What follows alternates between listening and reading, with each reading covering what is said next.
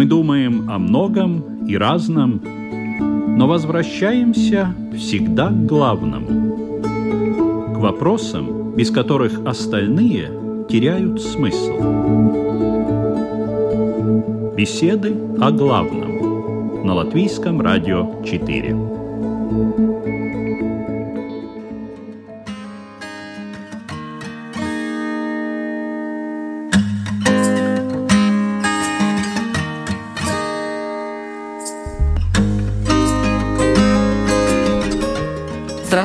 Уважаемые радиослушатели! В эфире программа «Беседы о главном». Ведущая Людмила Вавинска.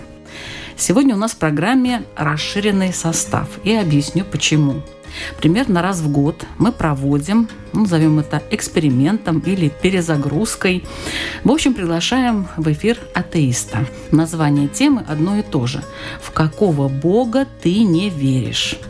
Прошлом году у нас в гостях был член Латвийского общества атеистов а на этот раз один из участников телевизионной программы «Своя игра», кто смотрел, знает, там участвуют очень эрудированные люди, причем во всех областях, умеющие быстро ориентироваться в ситуации, отвечать на вопросы. Кроме того, он постоянно играет в «Что, где, когда», то есть на ток. Это Юрий Шац. Здравствуйте. Заранее я вопросы участникам не посылала, а вопросы будет задавать Юрий. Надеюсь, что беседа будет интересной, насыщенной и полезной. Итак, представляю остальных участников разговора. Имам Ибрагим. Здравствуйте. Равин Исраиль Айзеншарф. Добрый день. И католический священник Марис Дведрис. Добрый день.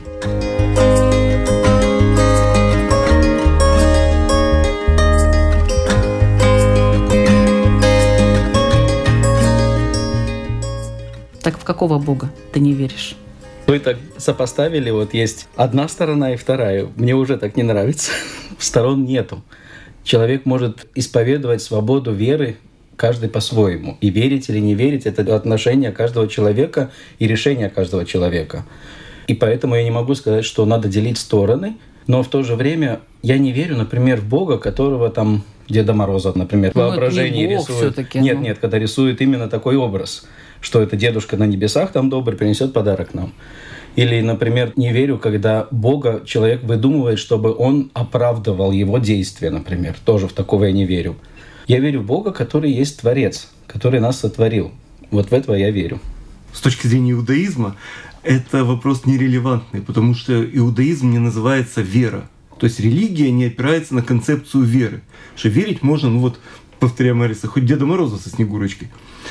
А еврейская религия называется дат, знание. И есть э, способы проверить. Поэтому все, что ведет к сомнению, к анализу, к переосмыслению э, системы ценностей, системы аргументации и так далее, приветствуется. То есть мы не боимся сомнений, мы не боимся аудита духовного, интеллектуального и так далее. Наоборот, приветствуется, потому что это ведет к тому, что религия как система развивает сама себя, имея э, взгляд со стороны, ну, в том числе в виде атеизма. По исламу это, конечно, очень такое легкое объяснение тому, что я не верю ни в одного из, кого можно назвать Богом, кто в чем-то нуждается, кто был рожден или сам родил и так далее. То есть Бог – это тот, который ни в чем не нуждается, все нуждаются в нем. Тот, который удовлетворяет все потребности всех живых созданий. Такой вот Творец. Кроме него, по исламу нельзя верить ни в одного другого бога. Юрий, вас устраивают такие объяснения? Да, почти. Если всех их совместить, то окажется, что все присутствующие, отсутствующие, никто из вас не верит в Кришну, никто не верит в Одина.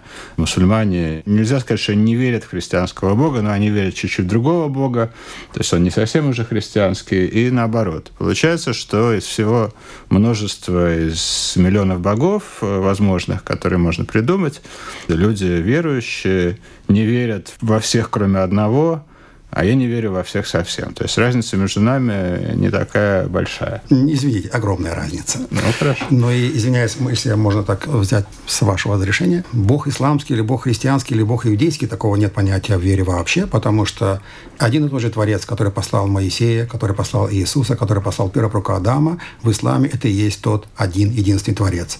И у нас в исламе не подразделяется Бог, скажем, в христианстве или Бог в иудействе. Это наш один Творец. У нас есть такая шутка, на небесах нету границ, где здесь А, мусульмане, где католики. Да, тем не менее, вы, не хочу сказать приписываете, но скажу, приписываете своему Богу каждый свои свойства, которые отличаются. Поэтому у вас все-таки много религий, а не одна.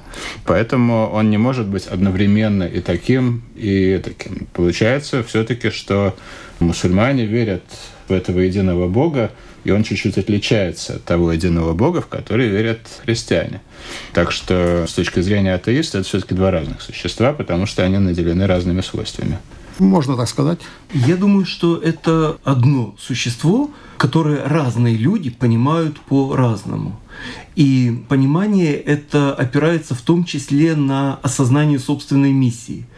Таким образом, если поискать не то, что отделяет, а то, что объединяет, то оказывается, что требования универсальной этики позволяют найти общий язык не только в пределах одной конфессии, но даже и в межконфессиональном диалоге. Более того, и в диалоге с оппонентом, скажем, с атеистом.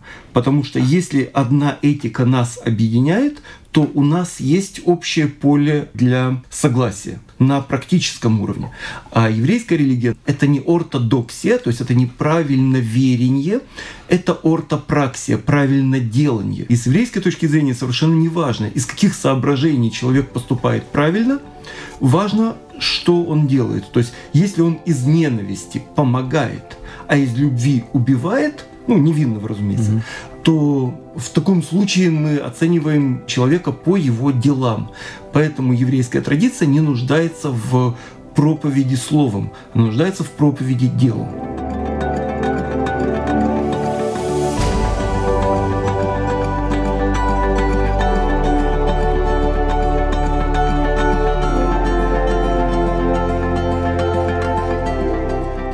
Насчет этики это очень интересно, потому что, да, действительно, этика есть и у атеистов. Я не буду сейчас спорить с глупыми сторонниками разных религий, которые встречаются, которые говорят, что у атеистов не может быть этики. Это, конечно, не так, она есть. И законы, и этические правила придумал хотя бы Хамурапи, про которого мы знаем, который, наверное, во что-то верил, но его законы не основывались, по-видимому, на религии, а основывались на том, как было бы выгодно обществу, чтобы оно функционировало. То есть, ну, никакому обществу не надо, чтобы члены друг друга убивали. А отсюда следует э, вполне логичное этическое правило «не убей», которое, безусловно, есть во многих религиях. Это нас объединяет. Тогда получается такая штука, что для того, чтобы знать и следовать каким-то этическим правилам, в общем-то, религия не нужна. Что человек разумный, человек который смотрит вокруг себя на других людей, читает книжки, он и так будет настолько этическим, насколько ему позволят окружающие условия, собственный мозг. Я с вами согласен. Один человек сказал хорошо. Прежде чем говорить о вере, надо быть хорошим человеком. Жить ну, по этическим правилам, которые именно призывает наша совесть в душе. И тогда уже можно говорить о вере только с еврейской точки зрения, опять же, этика предшествует Торе. И таким образом, если мы уберем Бога из основы этики, то мы придем к конъюнктуре, к пониманию этических норм с точки зрения класса, классовой борьбы, отдельных руководителей, харизматических лидеров и так далее. То есть у нас не будет независимого вне конъюнктурного источника, который не зависит ни от времени, обстоятельств, отношений и персоналей. Тогда мы будем этику вращать в разные стороны. И мы получим в одном случае идеи французской революции, основанные на атеизме, и она убила гораздо больше людей, чем вся инквизиция вместе взятая или Пол Поту, который за 4 года уничтожил из атеистических соображений 180 с чем-то тысяч, маоистский Китай и так далее, сталинскую Россию. Но в таком случае мы этику сделаем инструментом, а не целью.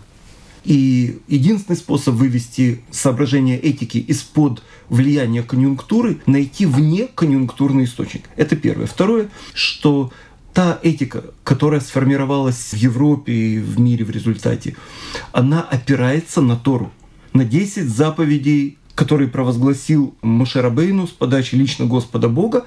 Эти 10 заповедей были переосмыслены как 10 заповедей Нагорной проповеди у христиан, или в требованиях Корана, или в 10 заповедях строителя коммунизма. Но в результате сегодня та Европа, которая называет себя атеистической, она опирается на постхристианскую этику, как религиозную основу, которая не обсуждается, она аксиоматична. Ну, в этом что-то есть. На самом деле я совершенно не хочу отрицать заслуг религии в истории человеческой культуры, допустим, в том числе этики.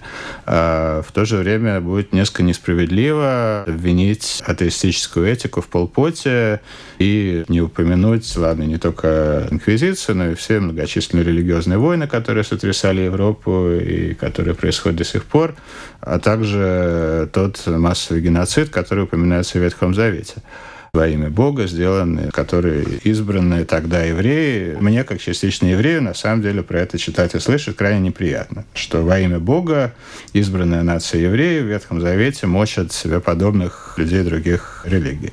По исламу все человечество подобно как образовательной системе.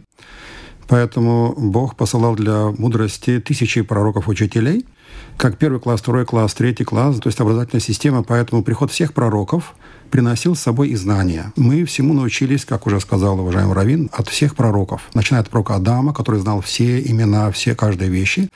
От других последующих пророков мы учились всему вплоть начиная до вышивания, строительства кораблей и так далее. Поэтому, если вы представите систему государства, скажем, здесь в Латвии, она нуждается в организации, скажем, системы образовательной, системы там, дорожной, движения и так далее, и вам это нравится, правильно же? Законная система, штрафовая система. Но латвийская система может отличаться от, скажем, я не, не знаю, там, африканской, например, или американской. Поэтому-то религия – это огромная система образовательная, которая упорядочивает систему жизни всего человечества, приводит их к одним общим законам, к одним общим можно или нельзя, тем самым упорядочивает систему жизни во всем мире. Это было бы правда, если бы во всем мире была одна религия, которая никогда бы не раскалывалась на части, не враждовала бы с другими частями той же религии.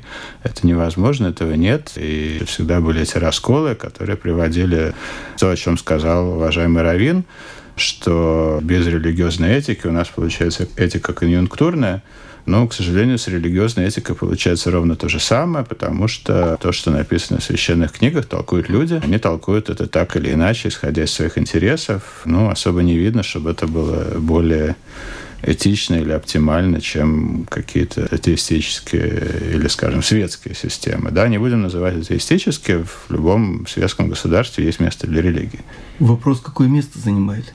Если речь идет об индивидуальном атеизме, то с еврейской точки зрения это даже хорошо, потому что на то щука, чтобы карась не дремал. То есть атеист ставит те вопросы, которые не придут в голову человеку религиозному. И возможность посмотреть на себя со стороны дорогого стоит. Это позволяет модернизировать религию. И религиозность определяется не исключительно текстами, каноном, а его пониманием. И если мы говорим о том, что семь народов Ханаана один бежал, другие уничтожены. По приказу Бога, и говорим, что это произошло только тогда, только с ними, только там, и это не прецедент, то в таком случае комментарий зависит от комментирующего, а не от текста. И тогда мы ставим стену, говоря, что больше этого не может и не должно повториться. Если же мы из текста делаем другой вывод о том, что мы ведем вечную священную войну, деля мир на территории дом мира, дом войны, то в таком случае мы живем в состоянии войны, неважно, духовной, физической, политической и так далее. То есть в таком случае говорится так, когда у тебя будет вопрос, то обратись к мудрецам своего поколения. Это религиозное требование. То есть любую идею можно довести до абсурда. Отсюда следует, что должен быть вопрос. Вопрос, как правило, хорошо ставит атеист. Этот вопрос нуждается в том, чтобы с ним работать. И обращаться надо к мудрецам, а не к дуракам. Вопрос, кого считать мудрецом, а кого дураком, зависит от самого человека. И здесь я соглашусь с Марисом, потому что тогда религия представляет собой живой организм, а не склерозированный и застывший. Поэтому нужно время от времени переучивать и то, что в католицизме существует такое странное понятие, ну, переводится странно, неокатехуминат, это перезагрузка, как бы, то есть то, что там конфирмацию учат, потом повторяют уже взрослые люди, чтобы у них не сохранялось инфантильных детских представлений о религиозности, а уже на более высоком уровне. В таком случае оно все работает конструктивно. Но как только на этот тонкий лед атеизма ступает народ, мы получаем возможность вне необсуждаемых последствий.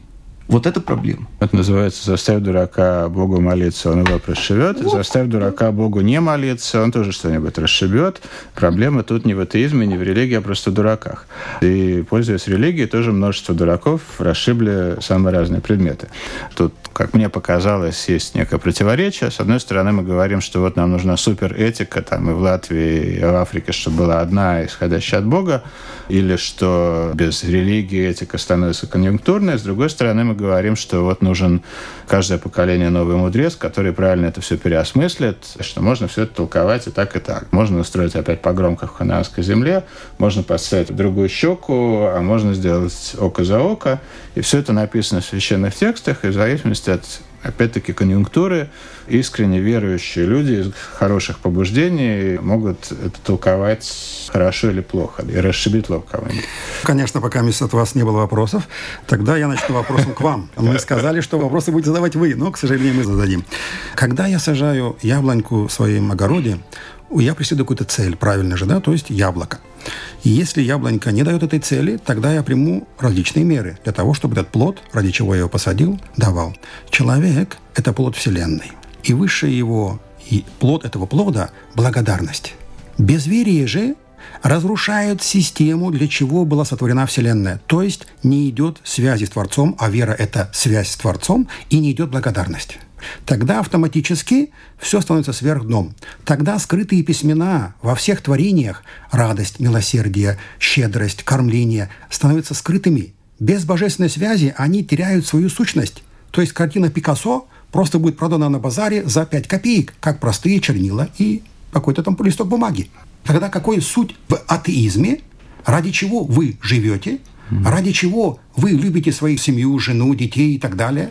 Как вы можете и на чем вы можете основываться, строить свои какие-то хорошие принципы, когда у вас нету награды, у вас нету наказания, то есть вечности? Ну, я считаю, что человек может поступать правильно, без награды и наказания. Это такой красивый идеалистический ответ. На самом деле, конечно, мы существа биологические, у нас есть так называемый эгоистичный ген.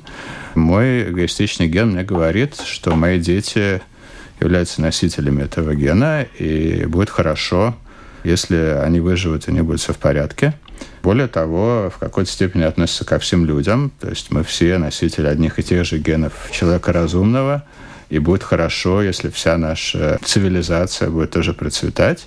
Тем самым и мои гены тоже пойдут в будущее. Такая совсем циничная биологическая версия. Сверху на этом есть, конечно, то, что у нас помимо чисто биологической природы есть еще мозги, и нам в силу нашего воспитания, культуры, в том числе благодаря заслугам религии и книг, которые мы прочитали, как религиозных, так и нерелигиозных, у нас есть определенная картина, что красиво, что некрасиво. Красиво перевести бабушку через дорогу, некрасиво ударить эту бабушку. Не потому, что мне Бог так сказал, просто мне самому будет приятнее сделать первое, чем второе. Не то, чтобы я их переводил каждый день, но ну, мне будет приятнее. Поэтому Бог для этого не нужен. Мне даже кажется, что не имея какого-то обещания рая или угрозы ада, делать хорошие вещи даже приятнее и благороднее. Потому что я их делаю просто потому, что я хороший, а не потому, что я боюсь Бога. Марис. Такая разница между верующим и неверующим, что верующий видит цель не только на этой земле и не только в творении добра – а он видит в цель в том, что он сотворен, чтобы жить вечно, и в этой вечности он видит такую, как радость для себя, что я живу не только для того, чтобы я умер, а для того, чтобы я жил всегда. И это неплохо и нехорошо. Ну, я не могу сказать, что теперь атеисты, теперь плохие, раз они так не верят. Нет, это просто такая маленькая точка зрения, которая меняет наши отношения. Я живу, потому что я знаю, что мое дело продолжается в моих детях, в моей государстве, в моем обществе, где я жил. А мы видим, что это дело я продолжаю даже и дальше после смерти, что я не перестаю не быть, а я все равно продолжаю жить, только немножко в другой форме, но это уже про другое речь будет. Но так, что верующий человек смотрит немножко по-другому на эту конечную цель, что она у него не кончается. И не продолжается в детях или в обществе, а продолжается, что он живет. А действительно ли она продолжается как-то иначе? Да? Вот мы, атеисты, тоже, ну, мы знаем, что вот я что-то сделаю в мире, кто-то меня будет помнить. Кто-то меня, конечно, не будет помнить, ну, какие-то круги от всей моей жизни, они будут расходиться. У кого-то эти круги большие, у кого-то маленькие. Это и есть жизнь после смерти. Если человек очень крутой, после него круги расходятся тысячелетиями. После Гитлера очень хорошо разошлось. Да, ну хорошо, есть круги хорошие, Я- я плохие, понимаю, да. извините. Яркий, да, такой Да. лидер. Поэтому вопрос такой, а что меняется для человека, если его вот эта вот жизнь в вечности, это не просто круги, а это еще и жизнь души, допустим, в загробном мире, которую никак нельзя проверить. Она достаточно... Поэтому это она, называется верой. она довольно статична, эта жизнь в загробном мире, да, в отличие от кругов. Не То есть, статично. то есть, ну хорошо, что для вас меняется в этом мире от того, что вы в это верите? Меняется вот что. Когда мы живем не потому, что одна обезьяна там миллионы лет назад поймала другую и произошло какое-то изменение в генах, и потом случайным образом происходило то, то и это. Мы отвечаем на вопрос, зачем мы живем. То есть религия отвечает на вопрос, зачем это вопрос целеполагания. Не причины, а цели. То есть причина не исключается, но она не становится единственным смыслом нашей жизни. Таким образом, мы стараемся увидеть мир в системе, во множестве связей, в том числе в связях духовных, и не только интеллектуальных. И многообразие и многоуровневость этих связей позволяют нам увидеть предмет с многих разных сторон, а не исключительно с точки зрения физики, химии и математики. Поэтому ставить вопрос о том, как может Бог быть таким или быть другим, нерелевантно. Потому что мы не можем спросить, какого цвета электрон, или как пахнут э, мысли у какого-то политического лидера. Потому что ставить вопрос можно только в рамках той системы, в которой мы находимся. То есть мы определяем только проявление Бога, а не его сущность. И в этом смысле мы можем увидеть друг друга как э, прошу прощения за пафос, как сынов Божьих. С точки зрения иудаизма у человека есть и тело, и душа, и таким образом каждый из нас это не только сын своих родителей, но и порождение Бога. А это обязывает. То есть если мы потомки случайных обезьян, это одна ситуация. Если мы подобны Богу в том, что должны делать, это обязывает. И это требует нашего достоинства даже тогда, когда нас не видит ни полиция, ни камеры, ни свидетели и так далее. Ну, между случайной обезьяной и вами все-таки прошло много десятков тысяч поколений, и все эти люди тоже чем-то жили, полагали какие-то цели, и полагаю, что у вас есть с ними какая-то связь, и в какой-то степени связь с предками и с потомками, ее можно сравнить с той связью с Богом, о которой вы говорите. То есть не опозорить своих родителей, не опозорить Бога. В арабском языке есть такие два терминологии. Это эхат и вахид. Оно означает одно, то есть один творец. Но маленькая тонкость, разница в том, что вахид – это тот, который сотворяет отражение его качеств во всем. Эхат – в одном в едином. То есть, к чему я веду? Сейчас мы говорим, что сотворение какой-то материи было там миллионы лет продолжения. Возможно. Но мы сейчас, откройте глаза, мы сейчас смотрим, наблюдаем. Сотворение происходит совершенно. Новорожденный ягненок, еще не открыв глаза, уже ищет, где сиська, чтобы взять молоко, извиняюсь за выражение. То есть, любая птичка из гнезда на второй день уже летает. Сотворение сейчас, ежесекундно происходит даже в вашем теле. Кто сейчас бьет ваше сердце? Это и есть отражение тысячи имен Бога сейчас во Вселенной действует. На что опираются натуралисты? Основные три версии, которые они говорят. Это первое – сотворили причины. Второе – происходит само по себе. Третье – сотворила природа. Теперь это основные три теории, которые говорит натурализм. То есть материя сотворяет. Первое. Если мы возьмем сейчас животного, любого животного, пусть там, скажем, там зайц. Сейчас, значит, первое, по вашему убеждению, причины, то есть природа. Что такое причины? Это воздух, вода, свет, огонь, земля. Решили собрать этого зайца и начали строить. То есть само выражение абсурдно. Или сам по себе заяц решил стать зайцем и уже миллионы лет делает себя сам зайцем. Или третье – природа. То есть все или таблица Менделеевов. И основная природа – это элементы основные, которые присутствуют во всем. Земля, вода, воздух, огонь, свет. Собрались и решили сотворить этого зайца. Конечно же, остается четвертое Бог, но это другая тема. То есть мы видим, что сотворение только материи – это уже, во-первых, невозможно. Во-вторых, у меня есть душа. Вы сказали, вот животное, оно там формировалось, стало животным. Но мы видим курицу, которая, когда у нее появляются цыплята, готова броситься эта трусливая курица на льва, защитить своих цыплят. Я сам их выращивал, поэтому знаю. Когда они становятся примерно около месяца, та же мама заклевывает их до смерти, чтобы забрать червячка. Куда делось то милосердие?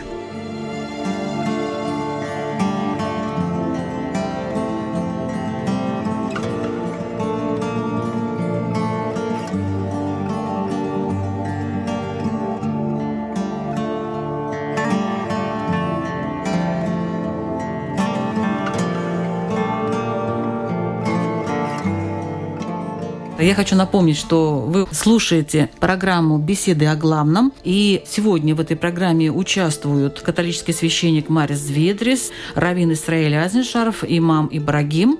И мы пригласили гостя. Это атеист и знаток Юрий Шац. И я скажу, что Юрий очень достойно держит оборону, несмотря на то, что ему тут приводят очень такие сложные примеры существования Бога. Наверное, наука что-то делает в этом плане, правда, Юрий? Да. Все-таки изучает каким-то образом природу, почему так все происходит. И я еще хочу сказать, что миллионы и миллиарды лет это довольно много. И за это время из амебы какие-то существа могли превратиться в более сложные структуры, и как бы я этому не удивлюсь, даже если Бога и не было в тот момент, и он был занят другим. Например, создавал какие-то вселенные. Этикой занимался. Этикой он потом стал заниматься, да. когда уже люди появились. Вот тогда он понял, что надо что-то вообще делать. Потому что когда люди появились, тут уже все. Надо да, было думаю, реально на этический уровень я выходить. Я думаю, Людмила, что вы сейчас придаетесь какой-то ереси, потому что у Бога нету сначала и потом, с точки зрения знакомых мне религий. Да, я сразу хочу разрядить обстановку, сказать, что то, что я там, как вы сказали, знаток и атеист, это не связанные с собой вещи. Ну, конечно, да, конечно, конечно знаток не обязан быть атеистом, и наоборот. Это два э, плюса ваших. Да. Что касается куриц, ну, с курицей все очень просто. Она, пока она помнит, что это ее цыплят, она их защищает, потому что, как я сказал, это ее гены. Потом она глупая, у нее куриный мозг, она об этом забыла, и она перестала. Ни в том, ни в другом случае Бог не очень нужен ей для этого. Дальше то, что уважаемый Ибрагим сказал про стихийное создание мира, ну, к сожалению, это по-английски называется strawman. Вы придумали очень слабо слабый аргумент натуристов, как вы называете, да, успешно их разгромили. Никто не утверждал, что огонь, вода и так далее собираются само, достаточно неплохо уже показано, и кое-что даже повторено в лаборатории, как из менее сложных существ получается более сложные. В этом есть пока какие-то звенья, которых мы не знаем. Ну, незнание каких-то шагов эволюции или еще чего-то все-таки не может быть поводом к такому сложному решению, как поверить и не поверить Бога. Мы всегда чего-то не знаем. Еврейская традиция в основе своей не утверждает ни примат эволюции, ни примат единоразового креационизма, то есть э, творения всего сразу. Допускается ситуация, вполне допускается, что эволюция не противоречит идее Бога. То есть Бог направляет развитие эволюции, и это развитие часть процесса творения. Таким образом, нет спора между наукой и религией. Просто наука занимается вопросами одного ряда, религия другого, и утверждать, что одна система полностью исчерпывает аргументацию другой, это так же странно, как приходить в музей пластических искусств и оценивать их с точки зрения спорта, армии или бизнеса. Поэтому алгебру, музыку не поверить. И таким образом вполне можно найти общий язык между людьми разных миссий. Вопрос только, до какой степени мы можем распространять или не распространять эти идеи. Скажем, иудаизм запрещает миссионерство собственное. Нам запрещено миссионерствовать. Более того, если кто-то к нам приходит, мы еще отговариваем. Из тех же соображений иудаизм не позволяет еврею переходить в переходит, это его дело, да, но иудаизм это не любит, осуждает резко, переходить в другую религию из тех же соображений. То есть, пожалуйста, пусть там будет этика мировая, универсальная и так далее. Мы, как дело разработчиков, видим в христианстве и в некоторых направлениях ислама проявление тех же авраамических идей. То же самое с атеизмом. Отдельный человек пройдет, целый народ рискует проломить эту ситуацию. Насчет целого народа У меня сразу вопрос. Ваше присутствие здесь не противоречит ли запрету на миссионерство? Отнюдь. Нет. Нет. Ну, я тоже не хочу миссионерствовать, потому что, если кому-то Бог зачем-то нужен, то и пусть будет. Главное, мне кажется, в этом деле, как и во многих других, добровольность. Одна из важнейших вещей для меня – это свобода, в том числе и свобода не верить или верить в то, что хочется. Религия предоставляет эту свободу, конечно же, но в то же время вся Вселенная является огромной книгой, отражениями Бога, которые мы должны видеть. И не видеть их – это означает оскорблять мастера. То есть вы пришли на выставку, скажем, Микеланджело. То есть он выставляет свои картины и наблюдает, как реагируют гости на его картины. Восхищением он радуется, не восхищением, конечно, он сожалеет. Но это ладно. Когда у меня погибли два брата, один сгорел, другого завалило в шахте, тогда-то я в 14 лет очень сильно испугался – я начал плакать. Для меня это было такой шок. То есть, как вот сегодня, вот я его видел еще, в нем было что-то, это что-то удалилось, и тот же самый оставшийся, я не знаю, там, материя, она мне не нужна. Я его не сажал рядом с собой на диван. Я его просто закопал, извините за выражение. То есть, что-то удалилось, что стало, прервалось связью с этим. Это и есть душа. Да? Я начал искать, начал ходить в церкви, во все религии и так далее. И потом я нашел такой прекрасный ответ. Как вы представьте теперь река, течет река, и волны, которые отражают свет солнца, Первая волна показывает существование Солнца. Она уходит, после нее приходит вторая волна, она показывает опять же тоже Солнце, то есть постоянство того источника света. Мы видим во Вселенной ежесекундно, не как в опытах натуралистов, ежесекундно сотворяется бесконечное количество живых существ. Без всяких ошибок, которые были созданы и тысячи лет назад, одинаково. То есть мы видим это творение – мы видим, что они одушевляются, мы видим, что у них есть цели, эти цели и их просьбы удовлетворяются кем-то. И этот кем-то, или это кто-то мы называем всеслышащий Творец. А вы верите в то, что кто-то удовлетворяет наши мечты, цели? Там? Ну а кто бьет сейчас ваше сердце и увлажняет ваши глаза? Мои глаза увлажняют да? слезы, которые живут в моих слезных железах, которые создались в результате там, ну... эволюции млекопитающих. Но вы затронули одну действительно важную, интересную вещь это то, что перед лицом смерти или каких-то испытаний, смерти близких, человек остается одиноким, ему страшно, ему кажется, что его жизнь кончена и не имеет смысла. В этой ситуации я не знаю, как я бы себя повел. Может быть, я бы тоже перестал быть атеист. Совершенно понимаю чувство, когда это происходит. Всякие другие потребности поесть, я их удовлетворяю эгоистичным, атеистическим образом. Я работаю, я делаю то, что нужно почему-то другим людям. По какой-то причине им нравится, как я программирую. Они мне зачем-то платят деньги, я иду покупаю в магазин еду. Так я удовлетворяю свои потребности. Потребности в общении, любви и тепле я тоже удовлетворяю похожим образом благодаря тому, что мы живем в человеческой цивилизации. А вот потребность, когда нам очень страшно, это вот вещь, ну, на которую у меня действительно нет ответа. Я понимаю, в этой ситуации я, во-первых, глубоко сочувствую, во-вторых, понимаю, почему люди прибегают к Богу в этом случае.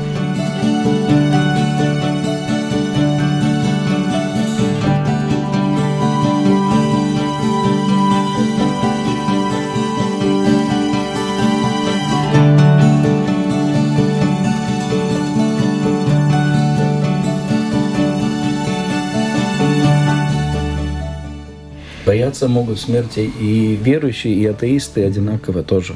Только единственное так, что в тот момент, когда человек верит, у него есть какая-то надежда. И в тот момент эта надежда дает ему силы.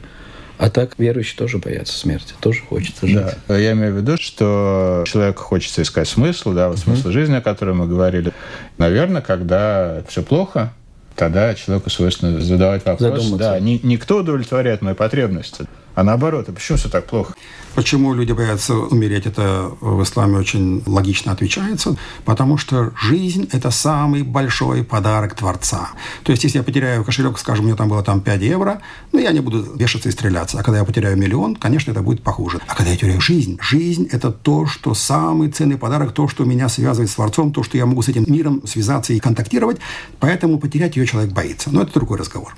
Мы вернемся теперь, если позволите, к материи. Этот стол, чтобы он появился, нужно минимум 3-4 четыре качества у мастера иметь, то есть знаний, имущество, какие-то материалы, желание, знание о нас. Если мастер, он может, но у него нет желания, стол не получится, правильно же? Он желает, но у него нет возможности или средств. Опять стол не будет, как вот этот наш стол, на котором мы сейчас читаем, не будет создан. Мы видим, что все творения приходят в этот мир уникальной и совершенны. Мы видим там волю, знание, мудрость, желание.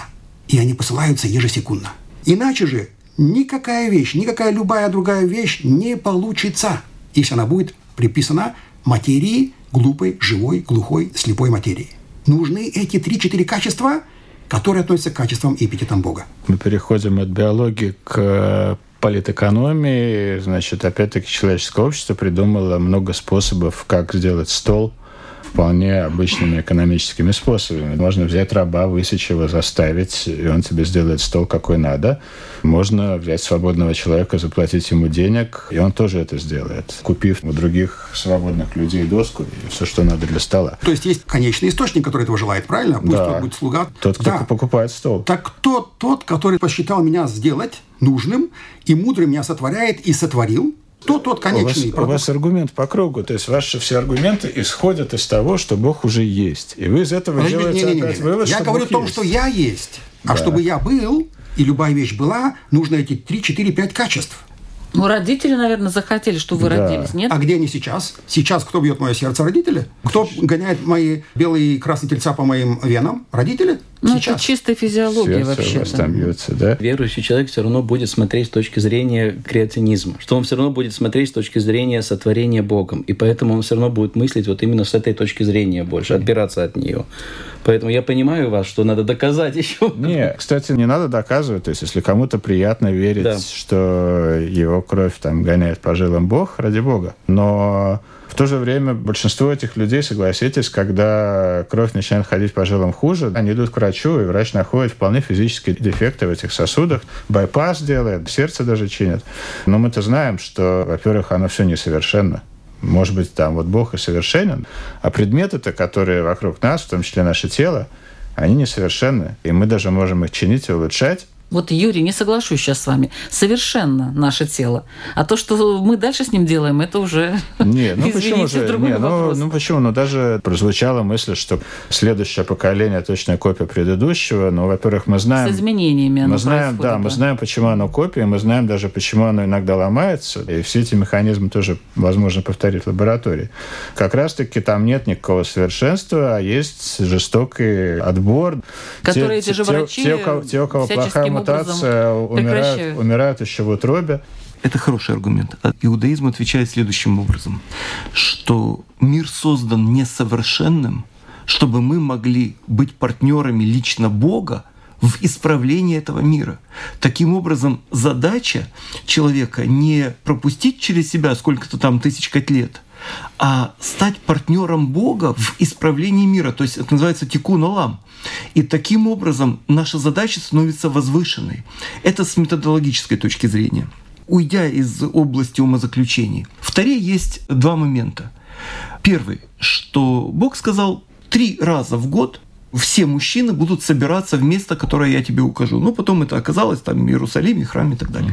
И очень редко в Таре дается объяснение требованию. Тем не менее, здесь оно дается. Говорится так, что а если вы спросите, как же мы пойдем, значит, не оставляйте ни охранные отряды, не ходите по сменам, а ходите все. И если кто захочет напасть на вас, то на него нападут.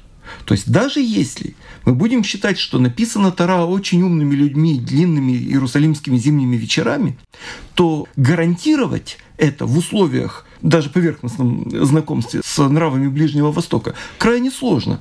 А тем не менее мы знаем, что сотни лет евреи, все мужчины, отправлялись в паломничество в Иерусалимский храм, возвращались, их никто не трогал. Не из соображений благородства. Очень разные люди у нас там вокруг до сих пор. Теперь, сказано в седьмой год не пахать, не сеять, ничего.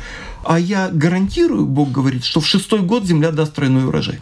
И до сих пор есть хозяйство, Комимьют под Батьямом, где соблюдают требования седьмого года. Каждый шестой год земля дает урожай. Это проверяемая вещь. Она выводит понятие религии из категории веры в категорию знания. Для этого в медицине придуман двойной слепой метод, когда не только урожай не знает, в каком из этих двух кибуцев его возделывают, но и сами возделывающие не знают. Этот метод не соблюден. Те люди, которые знают, что у них следующий год будет седьмой, и земля должна дать двое больше. А саранча знает, когда она доходит до границ этого кибуца? Ну, хорошо. Машава. Хорошо. Но сейчас, я думаю, саранча не самое важное бедствие. Справляются как-то с саранчой. Само слово «Коран» означает читаемое, то есть это то, что читает нам Вселенную.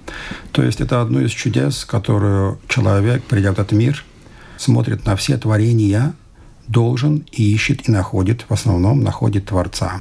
Поэтому это очень важно. И его желание, допустим, как желание в желудке, указывает автоматически на существование той еды, так и желание не умирать показывает существование вечной жизни. Это одно из доказательств – в Коране говорится во второй суре Бакара, суре Корова, «Аллазина юминуна бильгаиб», то есть те, которые уверовали в скрытное.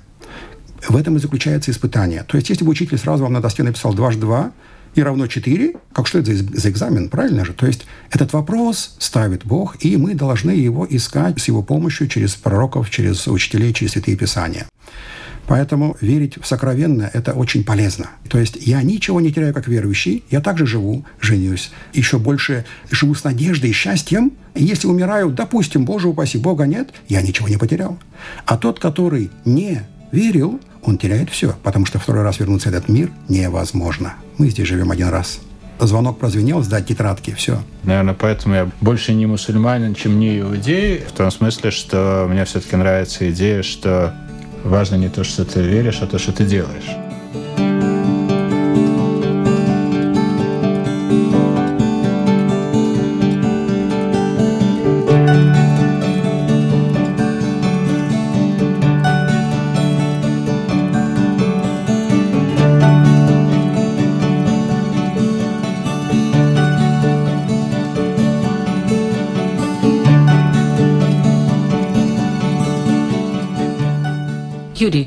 Вы считаете, все-таки для чего нужна и нужна ли вообще вера и во что? Мне не нужна. Вообще она нужна Мне для кажется... общества, допустим, для развития общества? Нужна ли она и во что? Мне кажется, что для общества важно, чтобы каждый мог верить в то, что хочет. Даже атеисту, я думаю, все-таки стоило бы признать Творца. Почему? Потому что даже животные радуются радости своих детенышей. И атеист, говорящий, что мне не нужен Бог, значит, и моим детям не нужен Бог, значит, и мои дети уйдут в ничто, то есть они не получат вечности. Да ради Бога, пусть хотя бы я за свои грехи буду наказан, но мои родственники будут жить вечно. Мой тот, я не договорил, тот детский страх, страх перед ничто – я исчезну, меня закопают. Да, этот страх уже должен быть мотивацией искать. А если есть? А это есть, и этому доказательства пришли тысячи учителей. Ну, наверное, у меня недостаточно воображения, чтобы страх перед ничто в такой степени... А страх за своих упра- родителей управлял... и своих детей? С моими детьми будет все в порядке, я их воспитал, надеюсь, так что они тоже... Безверием вы лишаете их вечности безверием, не впитывая с кровью или там с молоком матери, не впитывая надежду в Бога, вы уже в этом мире заставляете жить в страхе. В страхе перед сегодня, завтра идет коса смерти. Ибрагим, я, но дело я... в том, что не всем, может, нужна эта вечность. Да, но не все, не все боятся до такой степени. Да? Буддисты мечтают перестать быть. Да. да. Это страшно, если ты будешь жить вечно, мне так кажется. Потому что если ты все уже тут как будто бы... Да и потом, душа, она тоже устает. Вот говорят же, Ни здесь нет буддиста, к сожалению, но он бы сказал, что перерождение эти, да, в какой-то момент уже просто душа устает от этих перерождений и уже хочет просто успокоиться где-то в нирване и, так сказать, забыть вообще обо всем, что здесь происходило.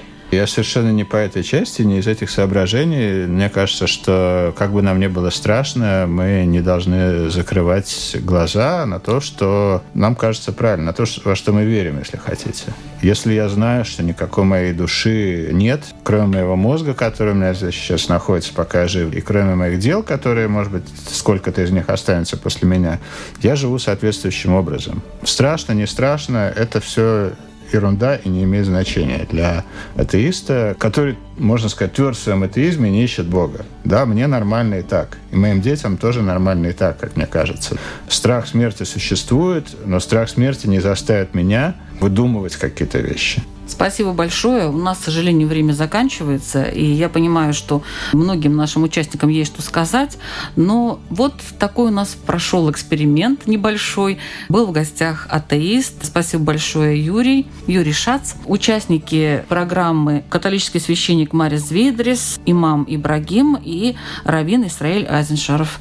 Спасибо всем большое. В следующий раз, в следующую среду мы обязательно вернемся к обычному нашему обсуждению разных очень очень важных вещей. Это была беседа о главном. Ведущая Людмила Вавинска. Спасибо, до встречи в эфире.